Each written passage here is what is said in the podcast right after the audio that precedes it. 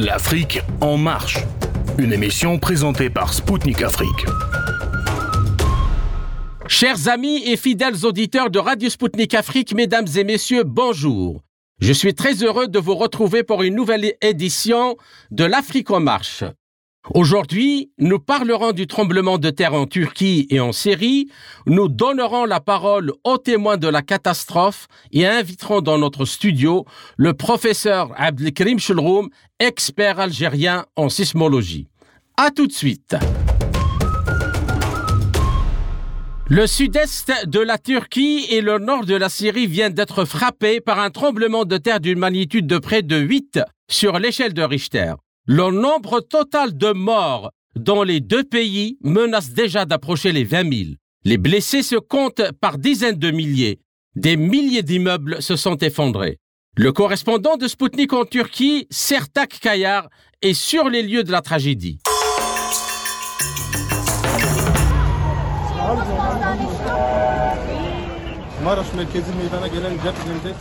Un fort tremblement de terre a eu lieu dans la province de Kahramanmaraş et a été ressenti dans de nombreuses villes, dont Diyarbakir. Des opérations de sauvetage sont en cours dans la région. Les sauveteurs de l'Agence gouvernementale de gestion des catastrophes, l'AFAD, retirent des blessés des décombres et les amènent dans les hôpitaux voisins. Les habitants se tiennent aux barrières de la zone des opérations de secours attendant que les blessés soient retirés des décombres et des informations sur leurs proches et leurs connaissances.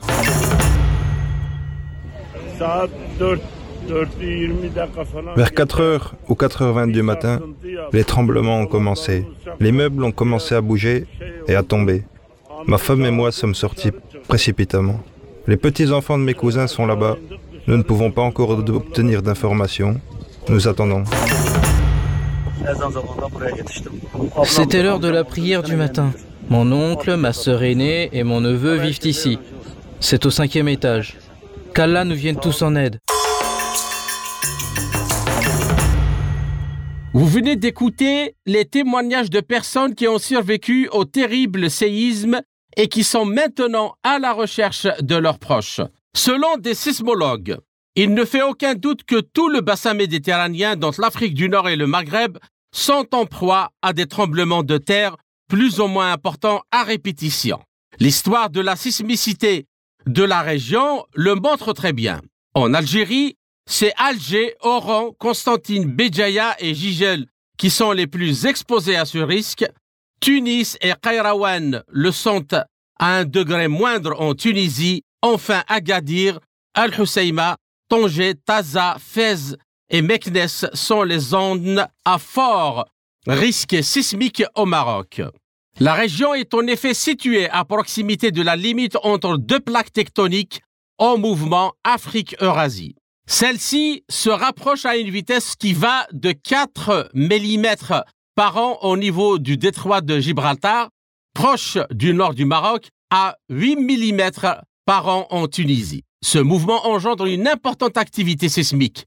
La sismicité ainsi provoquée touche toute la côte méditerranéenne, aussi bien orientale, notamment en Turquie, en Syrie et en Grèce, qu'occidentale, le Maghreb, l'Espagne et Gibraltar.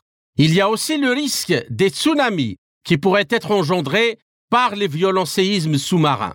Les principales sources sismiques tsunamigènes se trouvent en océan Atlantique et au sud-ouest du Cap Saint-Vincent et dans le golfe de Cadix. En Méditerranée, le risque est inférieur. Le Maroc, de par sa position géographique, reste donc le pays le plus exposé. En effet, le tsunami engendré par le séisme de 1757, dit de Lisbonne, avait ravagé toute la côte ouest du Maroc, de Tanger jusqu'au nord d'Agadir. En 1522, toute la côte située entre Al-Husseima et Kala Iris avait également été frappée par un tsunami après le violent séisme qui s'était produit au large d'Almeria. Depuis longtemps, la difficulté à laquelle font face les experts du monde entier est de savoir exactement où et quand pourrait avoir lieu un séisme ou un tsunami. Ainsi, renforcer les mesures de protection contre les tremblements de terre par la délimitation des zones sujettes au séisme et par l'évaluation du danger sismique dans ces zones et l'application stricte du règlement de construction parasismique est plus que jamais nécessaire. Outre le risque sismique, la vulnérabilité est également un sujet fondamental et c'est justement là que réside tout le problème. La densité de la population dans les zones les plus sismiques où se concentre l'activité économique des pays et la concentration de bâtiments vulnérables font que le risque des dégâts humains et matériels qui peuvent déstabiliser l'économie des pays devient très élevé. Où en sont les recherches scientifiques sur la prévision des séismes qui constituent l'un des problèmes les plus difficiles en sciences de la Terre? Comment évaluer la vulnérabilité des régions frappées en Turquie et en Syrie, notamment en termes de respect des normes antisismiques de construction?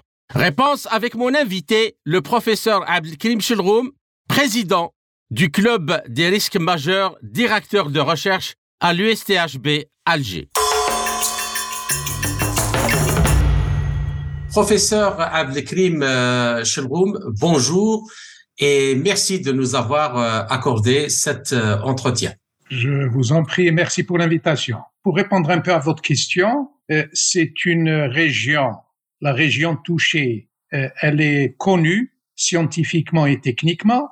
Donc, elle se trouve à la confrontation de trois plaques tectoniques très, très, très, très euh, mobiles, comme on dit, c'est-à-dire la plaque anatolienne, là où, où se situe la Turquie, et la Syrie, qui est coulissante avec la plaque africaine mhm. et la plaque arabique. Donc, c'est une rupture d'un segment de faille au niveau du sud-est de la plaque anatolienne, exactement. Et cette rupture a été assez brutale pour produire ce séisme qui est un séisme euh, de grande intensité. Je ne vous le cache pas, 7,8, une grande magnitude, euh, mais assez profond. Et l'épocentre se trouve à 15 kilomètres, heureusement pour cette région. S'il était plus superficiel, à 5-6 kilomètres, il aurait été plus dévastateur que celui-ci. Et pourquoi? il y, a, eu l'amortissement, l'amortissement du sol. Voilà. D'accord. Et est-ce que ce, ce, genre de... Du côté, euh, euh, pour vous, pour vous compléter un peu, c'est une région qui a toujours connu une activité sismique très très intense. C'est pas d'aujourd'hui. C'est mhm. comme la Méditerranée, euh, c'est comme l'Amérique latine, le Chili, l'Amérique du Nord, côté Californie, donc Los Angeles. Donc c'est des régions, le Japon et, le Sud-Est asiatique. Donc euh, il faut toujours s'attendre à ce genre de phénomène, euh, de phénomène dévastateur. Est-ce que est-ce que c'est une région aussi qui peut euh, être euh, sujet à, à l'apparition de tsunamis aussi dévastateurs suite à, des tremblements de terre de très haute intensité? Non, je ne pense pas. Je ne pense pas parce que le tsunami, vous savez, c'est un euh, c'est un séisme euh, onshore, euh, en plein en terre pleine. Donc le tsunami, généralement les grands tsunamis, ça se produit dans les océans Pacifique et Atlantique parce qu'il faut beaucoup de longueur. Euh, L'onde, elle commence, comme vous le savez, si je vous prends le, le dernier tsunami de, de, de la, du sud, sud, sud-est asiatique, au niveau de l'Indonésie, je crois. Donc euh, ça, c'est l'onde commence à 30 cm au niveau du, de l'épicentre, mais elle finit à 30 mètres quand elle, parce qu'elle prend de l'élan. Euh, c'est la cinématique, si vous voulez, des ondes. Et quand elle arrive au rivage, elle fait 30 mètres de, de haut. Donc, euh, par exemple, en Méditerranée, il n'y a pas beaucoup de tsunamis parce que c'est un bassin fermé. D'accord. Alors euh, maintenant, euh, une question technique, Monsieur Chelroum. Est-ce que les travaux sur le, la, comment dirais-je, la détection prématurée de, de tremblements de terre avancent comme par exemple sur l'aspect de la théorie l'ionosphère. La prédiction. Les prédictions, oui. La prédiction, oui. Au moins la détection, euh, disons, euh, prématurée, euh, notamment avec la méthode multiparamètres qui a été développée depuis, je crois, une quinzaine d'années. Est-ce que ce genre de tremblement de terre peut être, disons, suspecté hein, ou détecté, ou détecté, ou bien prédit avant son apparition. Vous savez, à ce niveau-là, la science s'est arrêtée. Personne au monde ne peut vous affirmer ou confirmer ou infirmer la, prédiction d'un tremblement de terre, c'est le, seul risque majeur qui est imprévisible, imprédictible et non négociable. Il se pourrait qu'il y ait un grand tremblement maintenant, à l'instant où je vous parle, à Alger, par exemple. Euh, un, tremblement qui va dévaster Istanbul. D'ailleurs, ils attendent un grand, euh, le deuxième tremblement va, va, va avoir lieu au niveau d'Istanbul, la ville, la mégapole, avec mhm. ses 16 millions d'habitants. C'est toutes les recherches convergent vers cette, vers cette option comme d'ailleurs le bassin méditerranéen, euh, l'Algérie, le Maroc, euh, euh, voilà, les Balkans, la Grèce, tout ça, c'est la, la, même la, même frontière tectonique. Par le passé, vous savez, la, la, sismicité historique, elle est là. On sait exactement ce qui s'est produit dans ces régions depuis des, des centaines d'années. Donc, comme c'est des phénomènes récurrents, ils reviennent au même endroit, avec la même intensité et avec euh, euh, à, à, des périodes que seule l'horloge géologique peut fixer, hein, pas les hommes, la nature. D'accord. Donc, euh, c'est les seuls parmi les, les, 14 risques majeurs à travers le monde, c'est le seul risque majeur qui demeure très, très difficile, pratiquement impossible à prédire. La seule solution pour le tremblement de terre, c'est la stratégie de prévention qui change d'un D'accord, nous allons en revenir après. Après, euh, donc, euh, comme vous l'avez déjà euh, effleuré, euh, est-ce que vous pouvez nous faire aussi un topo euh, général de tous les risques qui, peuvent apparaître justement en termes de, de tremblements de terre de très haute intensité dans les pays qui, qui, ont des côtes en, Méditerranée, comme l'Afrique du Nord ou l'Europe du Sud ou la Méditerranée orientale, occidentale un séisme majeur comme celui-ci, vous allez vous en apercevoir. Vous êtes journaliste, et il vient jamais seul. Euh, on appelle ça les, les, les, les, les phénomènes en cascade. Mhm. Vous allez vous apercevoir. Il va y avoir des épidémies. Il n'y a pas d'eau, il n'y a pas de gaz, il n'y a pas d'électricité, euh, il n'y a plus de lifeline, tout est coupé. Donc, euh, il va y avoir des, des décompositions de corps, il va y avoir des, des pandémies, les voir très très prochainement, si le, toutes les nations ne s'unissent pas pour aider justement la Turquie et la, et la Syrie. il faut vraiment, ça demande, il demande une, ça demande une aide frontale euh, très très importante de la part de tous les pays riches et pauvres et euh, en développement, parce que là, c'est, si vous voulez, c'est les, euh, c'est les prérequis de la Commission internationale de l'ONU. Tout mhm. ce qui est méga catastrophe, ça dépasse les capacités d'une nation ou de plusieurs nations euh, euh, limitrophes. Donc, il faut des aides continues, régulières, pour éviter justement que les, les personnes, enfin les populations, ne souffrent et ne, ne décèdent. Parce que mhm. maintenant, ils sont dans le désarroi le plus total. Ils n'ont pas de tente, ils n'ont pas d'habitation, ils n'ont pas de nourriture, ils n'ont pas de d'eau, ils n'ont pas d'électricité, ils ne sont pas chauffés, il fait moins 4 degrés, euh, moins 5. Donc voilà, la, la, situation, elle est très très préoccupante. Et comme vous le savez, l'Algérie euh, était la première à envoyer justement euh, des aides en Syrie et euh, en, en, Turquie. Mais ça ne mmh. suffit pas. D'accord. Il, il faut, des milliards de dollars. D'accord. Alors maintenant, pour l'Afrique du Nord, Monsieur Chilroum, est-ce que c'est le même topo pour la, la Méditerranée orientale? Est-ce qu'il y a des failles euh, qui peuvent justement euh, être l'épicentre de, de tremblements de terre dévastateurs euh, à l'image de, de ce qui vient de se passer en Syrie et en Turquie? Absolument. vous savez, moi, je me, moi, je suis, un, je quantifie les risques. Mhm. surtout le risque sismique, c'est mon, mon, domaine, le parasismique. Donc, je me réfère toujours à la, la, sismicité historique. Si je prends le cas de l'Algérie, du Maroc, euh, les, les, exemples sont là. L'Algérie a été Alger pratique, euh, plus particulièrement a été dévastée à plusieurs reprises par des tremblements de terre plus plus forts que celui-là, que celui de la Turquie, de 7, 9, 8. Oran également, Blida également. Donc, comme je vous ai dit au début, comme c'est des phénomènes récurrents, il faut être très vigilant, euh, très attentif. Ça, c'est les pouvoirs publics. C'est la, vous savez, ça relève de la sécurité nationale. Ça mhm. relève pas euh, d'un ministère ou bien de, du citoyen lambda. donc mhm. ça relève de la, de, de la sécurité nationale. C'est bien, nous avons une loi, la loi 0420, pour la gestion des méga catastrophes. Tout est dit dans cette loi en Algérie. Nous l'avons élaborée en 2004, juste après le séisme de Boumerdès. Pour rappel, le séisme de Boumerdès s'est produit le 21 mai 2003 dans le nord-est de l'Algérie, à environ 60 km à l'est d'Alger. Il y avait une magnitude de 6,8 et il a provoqué la mort de plus de 2000 personnes. C'était le séisme le plus violent en Algérie depuis 1980, quand un tremblement de terre de magnitude 7,1 avait fait au moins 2633 morts. Donc, euh, il faut, euh, qu'est-ce que je vous dis? La, seule, c'est le seul, la, seule problématique pour le séisme, c'est euh, pour nous en Algérie, c'est l'application stricte de la loi. Euh, nous allons y revenir, Monsieur Chelron.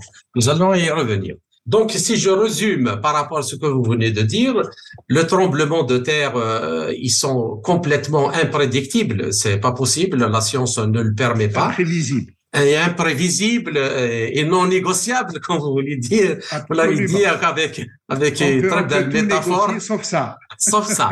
D'accord. Donc, et donc, euh, résultat, c'est euh, donc euh, la seule chose qu'on peut faire, c'est la prévention et la préparation à la gestion de crises et de catastrophes majeures. Alors, ma deuxième question, justement. Alors, ma deuxième question, justement, en termes de préparation et de gestion de risques et de catastrophes majeures, comme euh, les tremblements de terre et les tsunamis, pensez-vous que les pays nord-africains sont au point? Est-ce qu'ils ont les mécanismes nécessaires de déclenchement euh, de plans euh, d'urgence en cas de et, les capacités nécessaires pour y faire face. Enfin, pour vous savez, pour l'Algérie, quand même ce pays-là, l'Algérie est concernée par 10 risques majeurs sur les 14 identifiés par l'ONU à travers la, planète. Donc, euh, nous nous sommes euh, attelés à, développer toutes les, mesures préventives pour chaque risque majeur qui touche l'Algérie, depuis les inondations euh, jusqu'au tremblement de terre, sans, oublier les pandémies. On a eu le Covid qui fait partie des risques majeurs nous avons le risque industriel, le risque pétrochimique. Donc, euh, tout ça a été bien développé dans la loi 0420. Euh, euh, malheureusement, je dois vous le dire, malheureusement, c'est une loi qui a été adoptée sans texte d'application.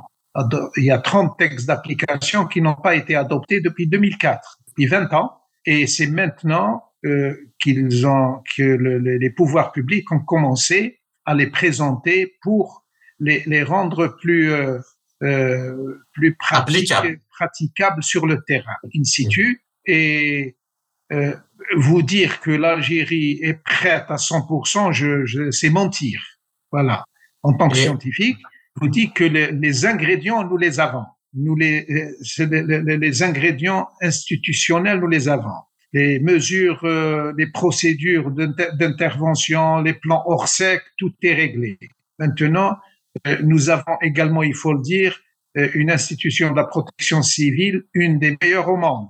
Elle est certifiée par l'ONU, ISO. Donc, elle intervient, comme cette fois-ci, elle intervient partout à travers le monde. C'est des gens, c'est des universitaires euh, qui sont qui sont diplômés et très avec une très bonne expérience. Euh, on les connaît tous pratiquement, les responsables dans la prévention, dans les interventions, dans le euh, dans l'application des plans Orsec euh, avec un matériel ultra sophistiqué, ils sont bien équipés. Donc la, la gestion de la situation co-catastrophe, je pense qu'elle est réglée dans ce pays, en Algérie. Il y a eu beaucoup d'investissements. Donc il y a la protection civile d'une part, et vous avez le génie de combat d'autre part. Les militaires ont créé une entité qui intervient dans les méga catastrophes. On les a mmh. vus à l'heure. Donc euh, dans des conférences et puis on les a vus lors des, différentes catastrophes parce que nous sommes frappés par des catastrophes euh, quotidiennement. Hein. Donc euh, le côté qui est qui reste, si vous voulez, un peu fragile, c'est la prévention. La prévention, nous avons un code parasismique pour les constructions qui reste très figé. Euh, nous allons y revenir, Monsieur Chelroum. C'est la prochaine question. Et par rapport au Maroc et la Tunisie, Est-ce que vous avez des informations par rapport à ces deux pays? Le, Maroc, le Maroc, je, vous savez, au Maroc, ils ont les codes européens, l'Eurocode. Mhm. Nous, on a un code algérien. Euh, bon, si, si je dois comparer, l'Eurocode, c'est l'Eurocode, c'est-à-dire c'est le, code européen qui est.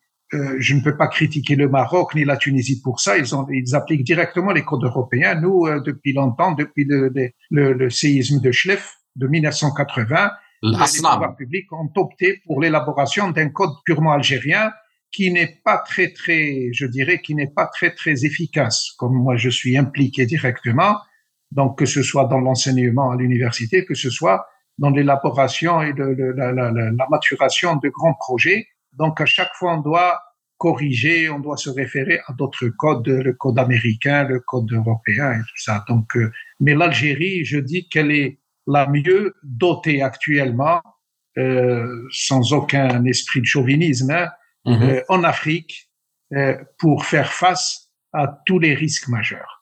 D'accord. Maintenant, euh, donc euh, la prévention, bien sûr, euh, est toujours de mise et elle ne concerne pas uniquement les pays nord-africains, mais, mais, même la Syrie, la Turquie, tous les pays du monde. Alors, ma question en termes de construction, justement, antisismique, parce que le, dont, le plus grand danger est là, dans l'effondrement des infrastructures comme les ponts, comme notamment les barrages. C'est des barrages sautent à cause de à cause de, de séismes très puissants, les viaducs, les ponts et les bâtiments, c'est-à-dire de, euh, l'habitation. Est-ce que c'est c'est les pays nord-africains ont justement pris en, en considération c'est toute euh, le, la, la réglementation nécessaire en termes de construction antisismique? Et est-ce qu'elle est pratiquée dans la dans, dans... vous savez pour ouais pour l'Algérie euh, ça a débuté avec le bâtiment. Vous savez, pour les,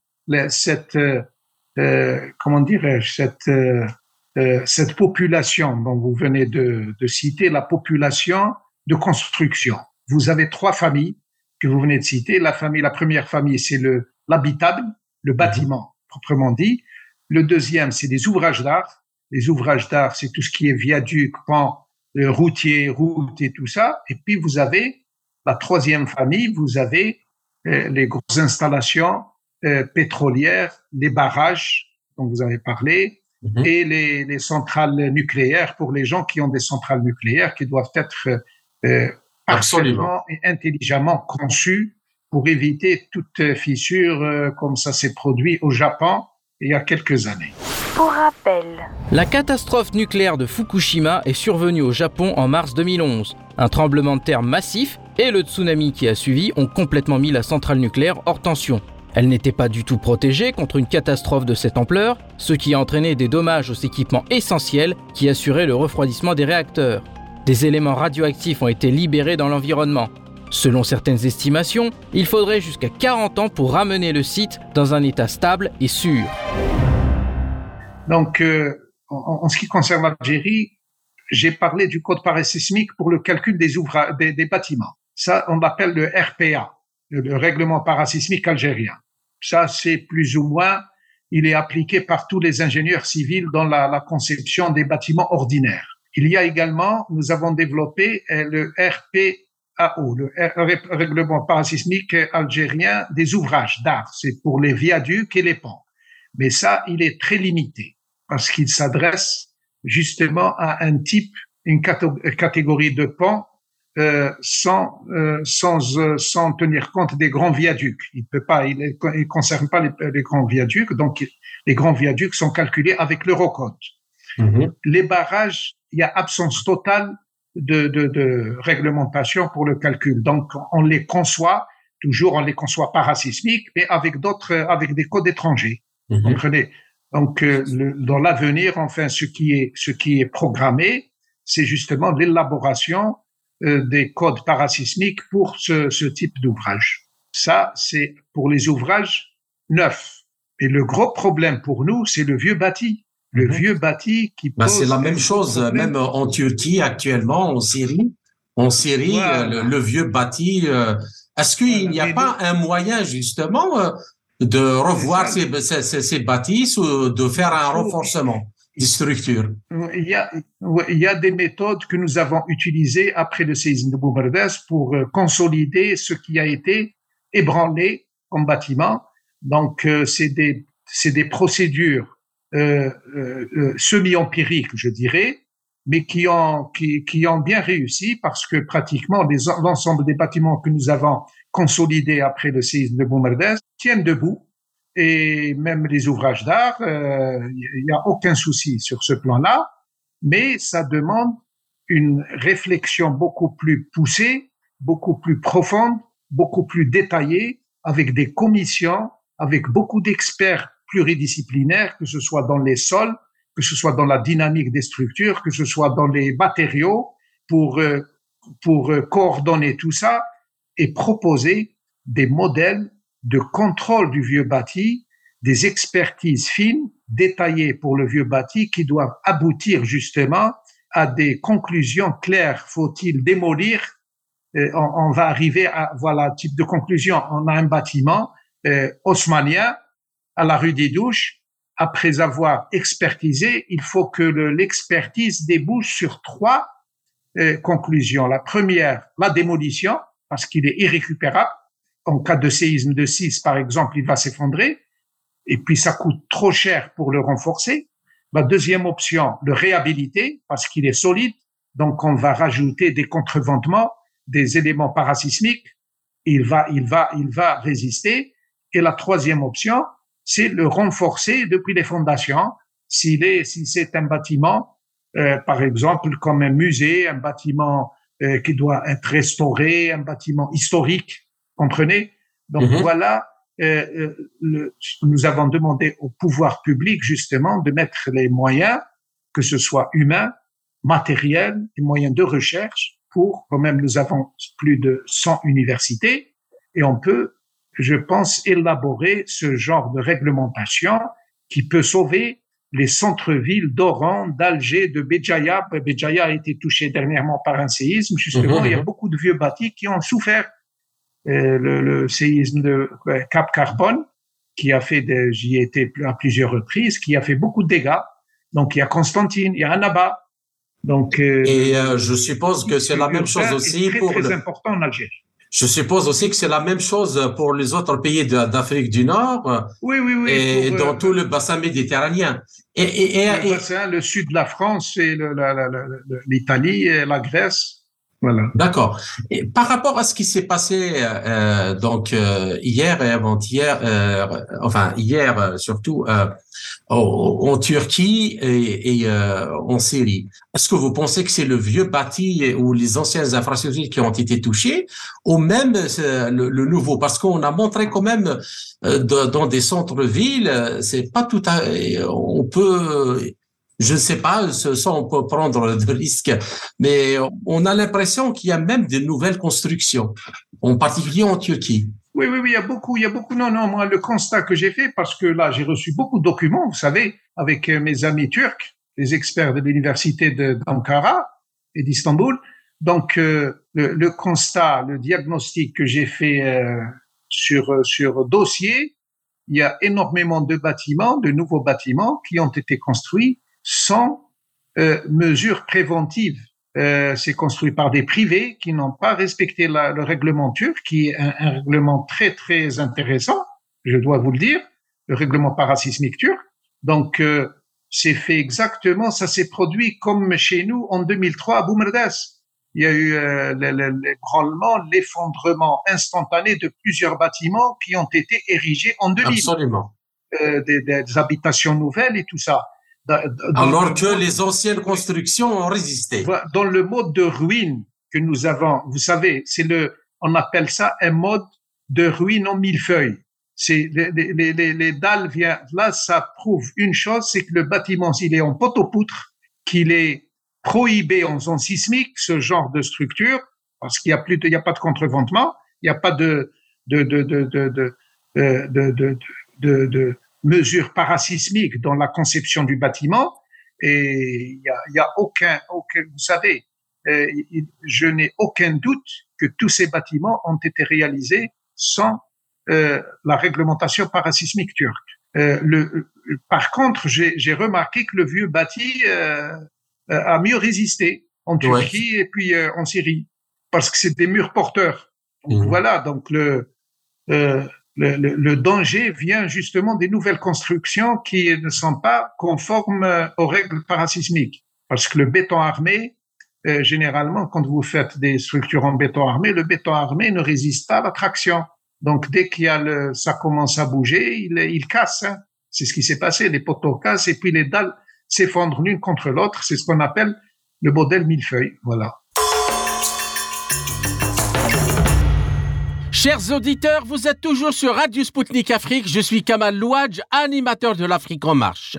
Mon invité est aujourd'hui le professeur Abdelkrim Shulroum, président du club des risques majeurs et directeur de recherche à l'USTHB à Alger. En résumé de cette première partie, il est très important, selon le professeur Schulroom, d'avoir à l'esprit que le bassin méditerranéen repose sur une importante faille tectonique très active qui est celle de l'Afrique-Eurasie. Cela fait des pays côtiers des victimes de puissants tremblements de terre comme le démontre la longue histoire de la sismicité de toute la région. À ce jour, explique l'interlocuteur de Radio Sputnik Afrique, toutes les recherches scientifiques menées depuis des décennies dans divers pays ne permettent ni de prévoir et encore moins de prédire à court terme où et quand un tremblement de terre pourrait frapper. Ainsi, le seul moyen dont disposent les êtres humains et leur gouvernement pour atténuer l'ampleur des catastrophes réside dans la mise en place de structures et de moyens de gestion de crise majeures, en plus de la prévention en termes de construction antisismique, aussi bien dans l'habitable que dans les ouvrages comme les barrages, les ponts, les routes et les viaducs. À ce titre, le professeur Schulrum affirme que l'analyse des données des dégâts observés notamment en Turquie montre que beaucoup d'immeubles nouveaux ont été construits sans le respect de la réglementation antisismique du pays, pourtant très efficace.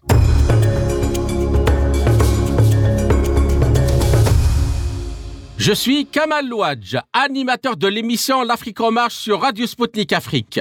Bienvenue à ceux qui viennent de nous rejoindre pour la seconde partie de notre émission. Après les tremblements de terre dévastateurs qui ont frappé la Turquie et la Syrie, les autorités de ces pays font tout pour sauver et aider les victimes. Voici ce qu'ont dit le secrétaire de la province d'Alep en Syrie, Georges Brache.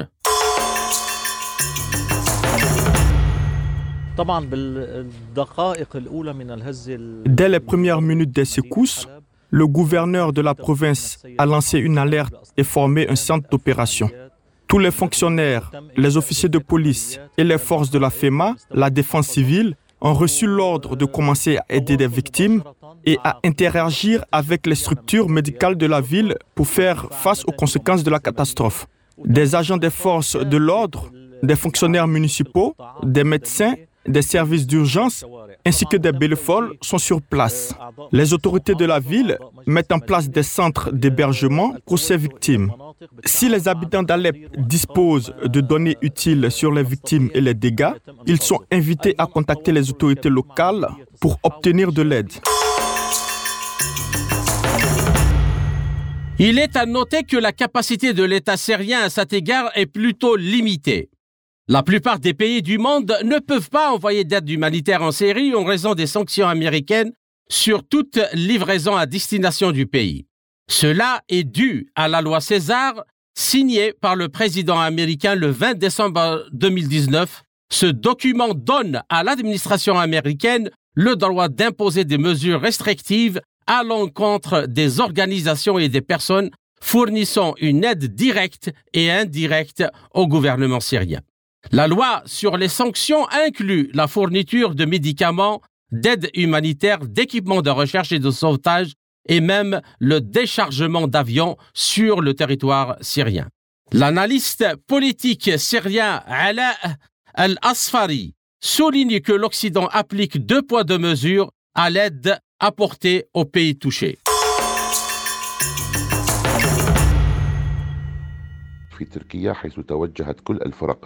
La Turquie, qui a subi le même désastre, s'est tournée vers des partenaires européens, américains et autres.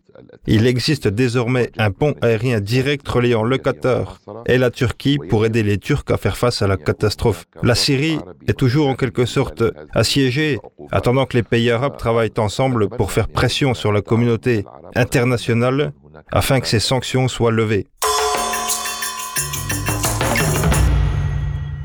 Par contre, l'Algérie, la Russie et la Chine envoient des spécialistes et de l'aide humanitaire en Syrie. Et ce sont précisément des pays qui ont une grande expérience en matière de gestion des catastrophes. Une expérience qui peut être utile à d'autres. Je rappelle que mon invité est aujourd'hui le professeur Abdelkrim Shulroum, président du Club des risques majeurs et directeur de recherche à l'USTHB à Alger. Comment les expériences de la Russie, de la Chine et d'autres pays dans la gestion des catastrophes majeures peuvent-elles être bénéfiques aux pays d'Afrique du Nord? À ce titre, la Russie, qui a tout un ministère des situations d'urgence, peut-elle servir d'exemple dans le cadre d'un plan de coopération internationale pour ces pays? Pour les, moyens de prévention, vous savez, c'est il y a déjà une collaboration entre les pays parce qu'il y a beaucoup d'échanges en matière de paramètres de recherche, en matière de, euh, de, de corpus de règles parasismiques. Il y a euh, des, des, des, collaborations et des coopérations très, très étroites, que ce soit au niveau des universités, que ce soit au niveau des centres de recherche. Euh, pour ce qui est de l'intervention, c'est-à-dire la, la, situation pendant la catastrophe, c'est la plus redoutable, comme vous pouvez le constater maintenant.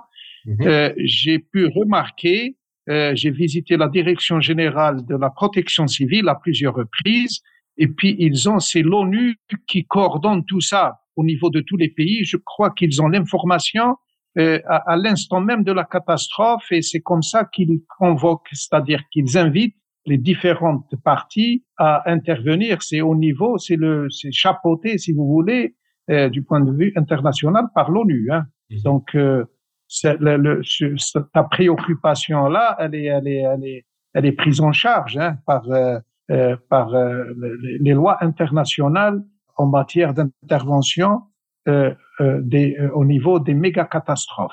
Parce que, comme je vous ai dit au début, les, méga catastrophes, comment elles sont définies, c'est quand les, les, les nations touchées, toutes les nations, les pays touchés, n'arrivent pas à faire face à la gestion, que ce soit sur le plan matériel, que ce soit sur le plan sauvetage, que ce soit sur le plan réhabilitation mm-hmm. après catastrophe. Donc euh, c'est ça. Donc je pense que c'est c'est c'est euh, comme je vous ai dit, le, le, le, les interventions sont très bien calibrées. Le système de veille et d'alerte, c'est un peu différent d'un risque à un autre. Hein. C'est-à-dire le, séisme. Pour les séismes, il n'y a pas de système de veille. Impossible. Le système de veille, c'est la prévention, pas plus. D'accord. Contrairement aux inondations, par exemple.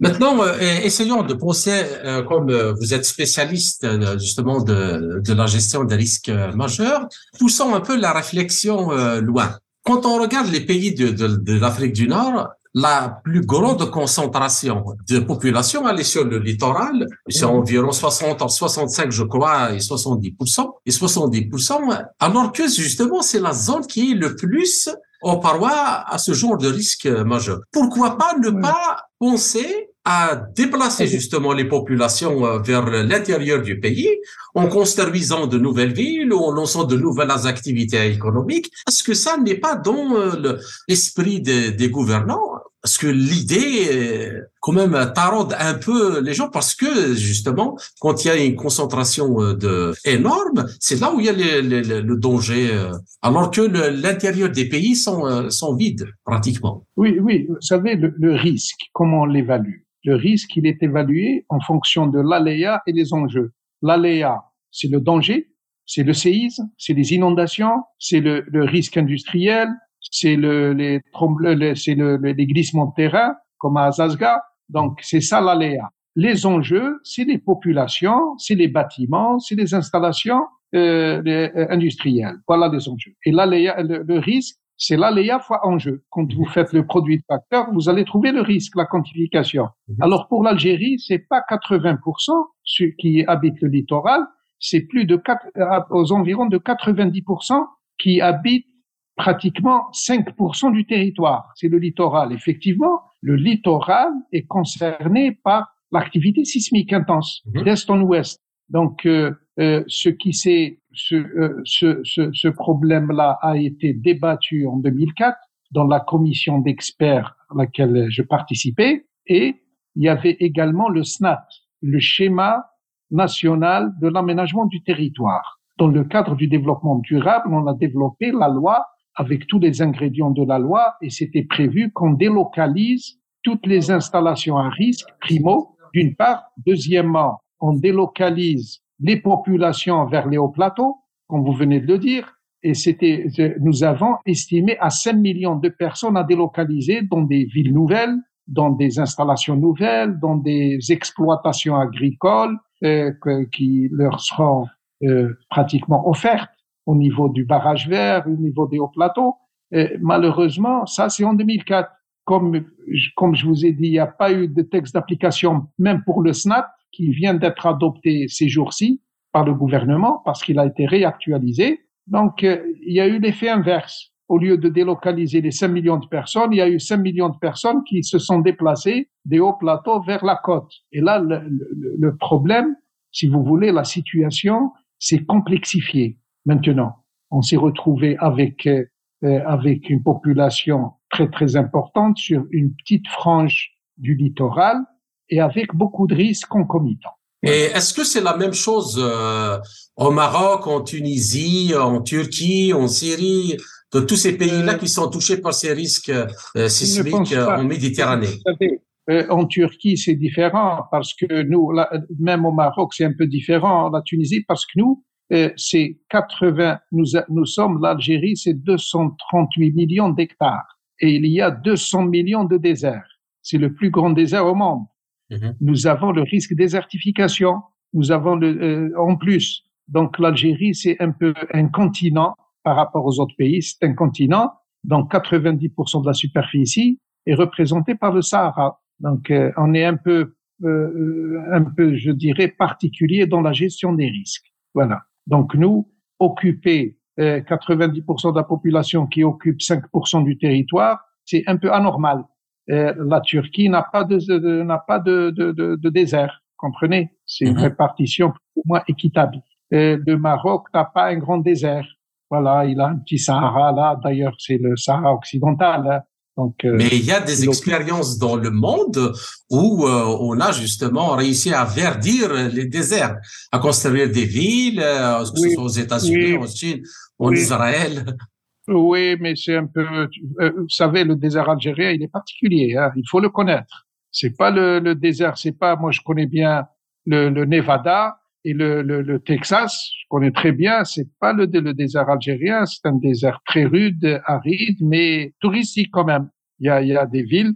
Euh, bon, il y a, je ne vous cache pas, il y a le lancement du projet barrage vert actuellement, la relance et, et ce, ce barrage vert avec euh, des espèces très très étudiées. J'y ai participé à plusieurs réunions, à plusieurs conférences. Il va, il va mettre euh, euh, un stop à l'avancée du désert, à l'ensablement et à la désertification. C'est un, il va créer des, des, écosystèmes, des microclimats qui vont régler en partie la, cette, cette, cette, ce risque majeur de désertification et de sécheresse. Donc, il y a également, on pense à un autre barrage vert euh, de Tamarasset à Ain Salah.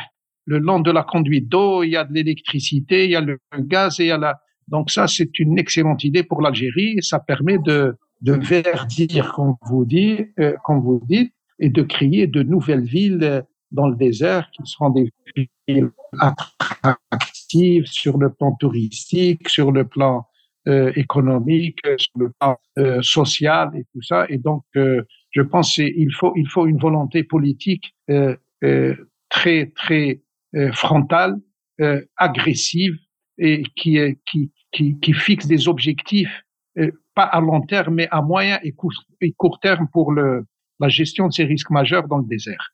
D'accord. Maintenant, euh, une autre question, Monsieur euh, euh c'est en plus euh, donc des dangers sismiques. Ou de tsunamis, et ainsi de suite. Et il y a aussi les incendies, il y a aussi les inondations, il y a aussi le, tous les autres, tous les autres. non, comment comment les, pays se préparent justement à ce genre de d'une manière, disons coordonnée, à ce genre de, de catastrophe, parce qu'il s'agit pas juste de, de, gérer un, un problème. Il, il y a... Oui, oui, vous savez, vous avez les risques. Il y a d'abord le, la, gestion des risques majeurs, le, le, la gestion locale. Chaque pays doit gérer ses propres affaires. C'est les, les, recommandations de l'ONU et de les, les, dernières de, et même de la COP, les différentes COP.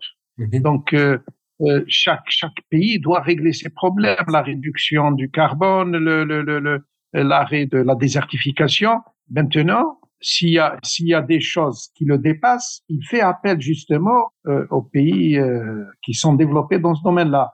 Mais d'abord, la solution est locale, la solution est personnelle, comme je, si je puis permettre le mot, euh, de chaque pays. C'est-à-dire l'Algérie ne va pas compter sur les États-Unis ou bien sur la ou bien sur la France pour venir lui régler les problèmes internes de désertification, de sécheresse, de feux de forêt. Bon, il y a des feux de forêt comme les derniers, les, derniers feux de, de Tizi Ouzou. Euh, il y a eu de l'aide de la France, de l'Espagne et tout ça, de l'Italie. Donc euh, ça, c'est dans le dans le respect des, lois internationales pour la gestion des méga catastrophes. Donc ni plus ni moins.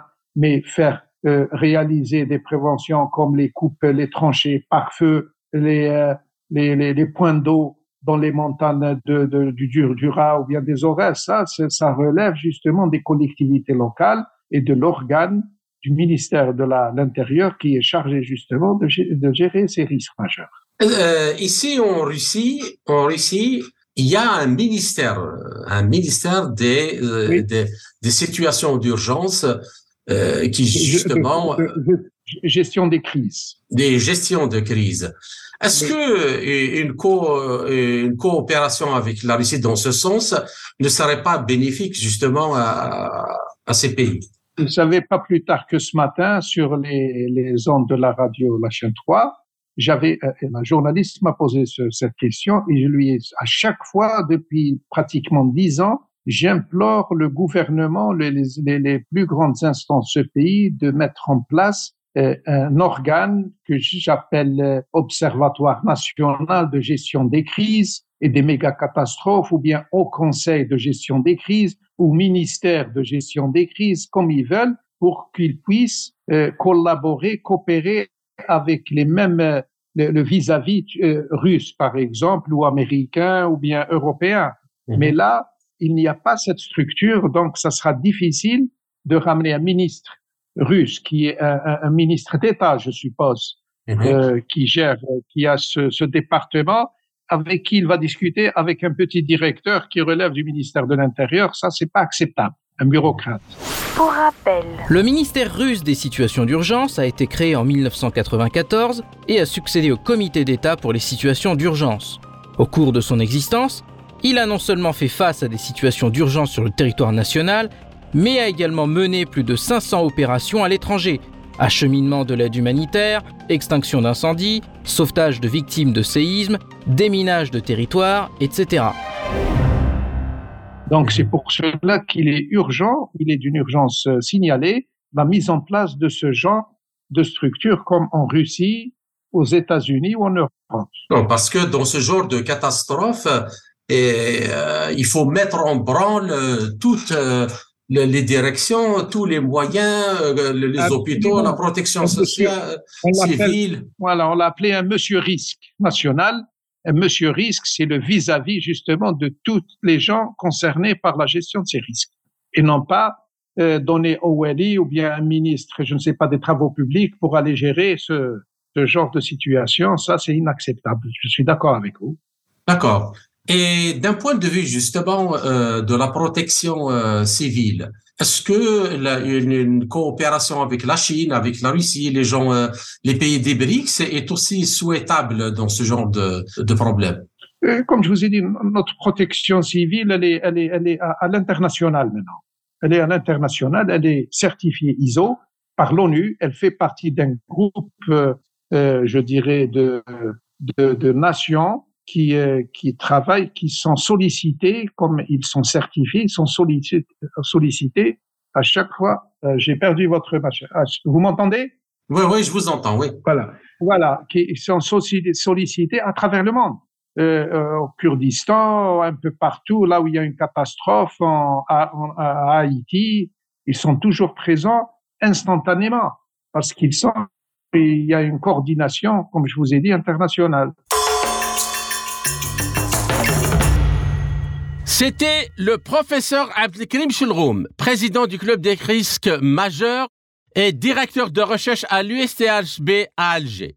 Vous êtes toujours sur Radio Sputnik Afrique.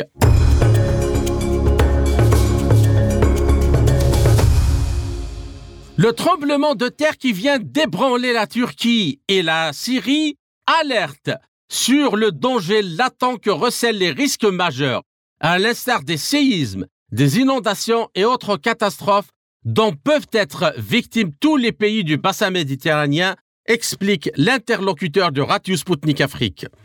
Le séisme qui vient de secouer la Turquie et la Syrie soulève la question relative à l'adaptabilité réelle des lois et structures en vigueur dans ces pays sur la gestion des risques majeurs, précise-t-il.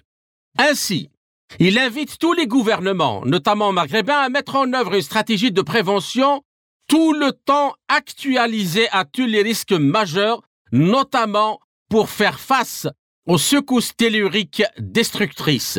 En plus de cela, la coopération internationale dans le cadre des Nations Unies doit être renforcée et remise à niveau périodiquement. Aucun pays ne peut faire face seul à ce genre de catastrophe qui nécessite une prise en charge rapide pour prévenir le développement de maladies et rétablir les infrastructures de base comme l'électricité, le chauffage et l'eau, estime-t-il. Dans ce cadre, selon le professeur Abdelkrim Shulroum, le cas de la Russie qui s'est doté d'un ministère des situations d'urgence est un exemple à suivre. Cette structure a fait ses preuves à maintes reprises aussi bien en termes de coordination, de moyens humains et matériels qu'en rapidité de la prise en charge des victimes de catastrophes. Toute coopération avec ce pays serait donc la bienvenue. C'était Kamal Ouadj, merci de nous avoir suivis. Je vous donne rendez-vous pour une prochaine émission très bientôt. Chers amis, au revoir. L'Afrique en marche, une émission présentée par Spoutnik Afrique.